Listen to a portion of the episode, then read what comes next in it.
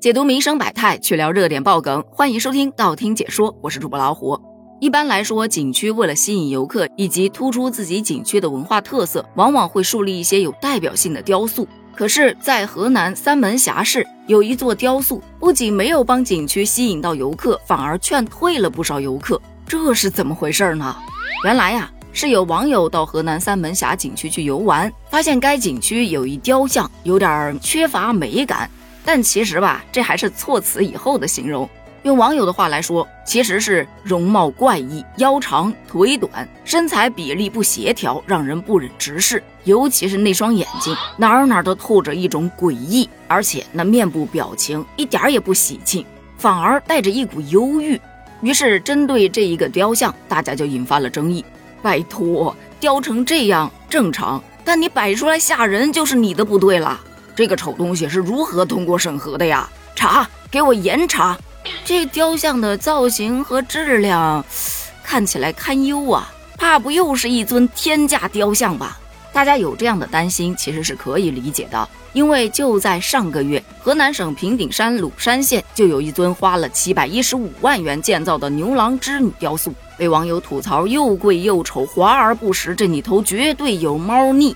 本来这事儿爆发之后，你好好的解答一下，对吧？你把那个造价表拿出来给大家看一看就完了。可是相关的工作人员在面对记者的追问时，连回了六个不知道。工作人员在被媒体采访时也爆粗。还有知名网红评价了天价雕塑之后，还收到威胁信。这一系列敏感信息融合发酵之后，就把这一波舆情热度推上了顶峰。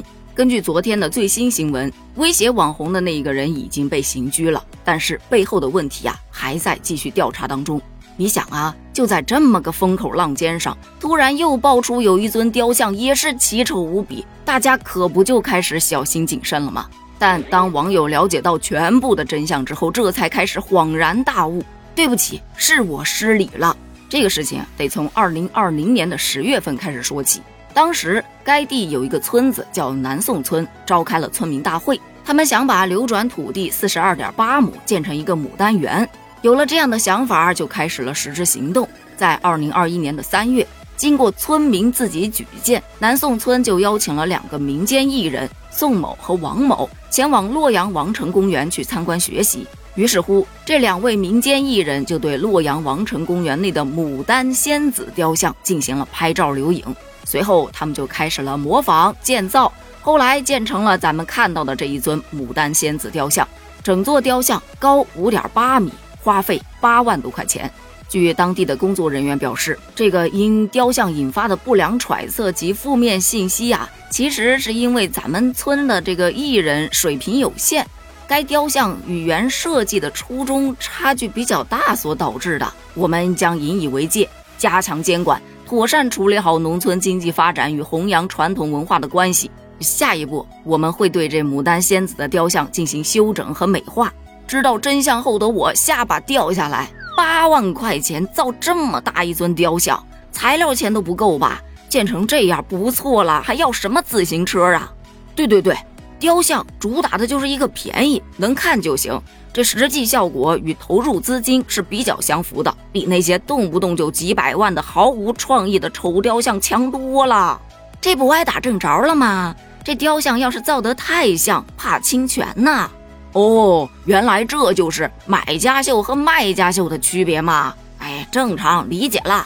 其实传说故事中的仙女也不都是那么美的。只能说这尊雕像它挺写实，突然就产生了一种想要去跟这个雕像比比美的感觉了。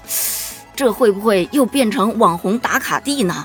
其实根据网友前后的态度啊，咱们可以看出来，大家对于公共雕塑主要是有两个方面的思考：一是它的审美，二就是它的造价了。审美这个东西吧，就是各花入各眼。没准儿你现在看起来丑的东西，跟过段时间你看习惯了，又觉得还是可以接受的。但造价就不同了，不合理就是不合理。想让别人去接受它的不合理，本身就是不合理的。所以这两个事件也就告诉我们，一定要在合理的造价范围内设计出符合大众审美的雕塑。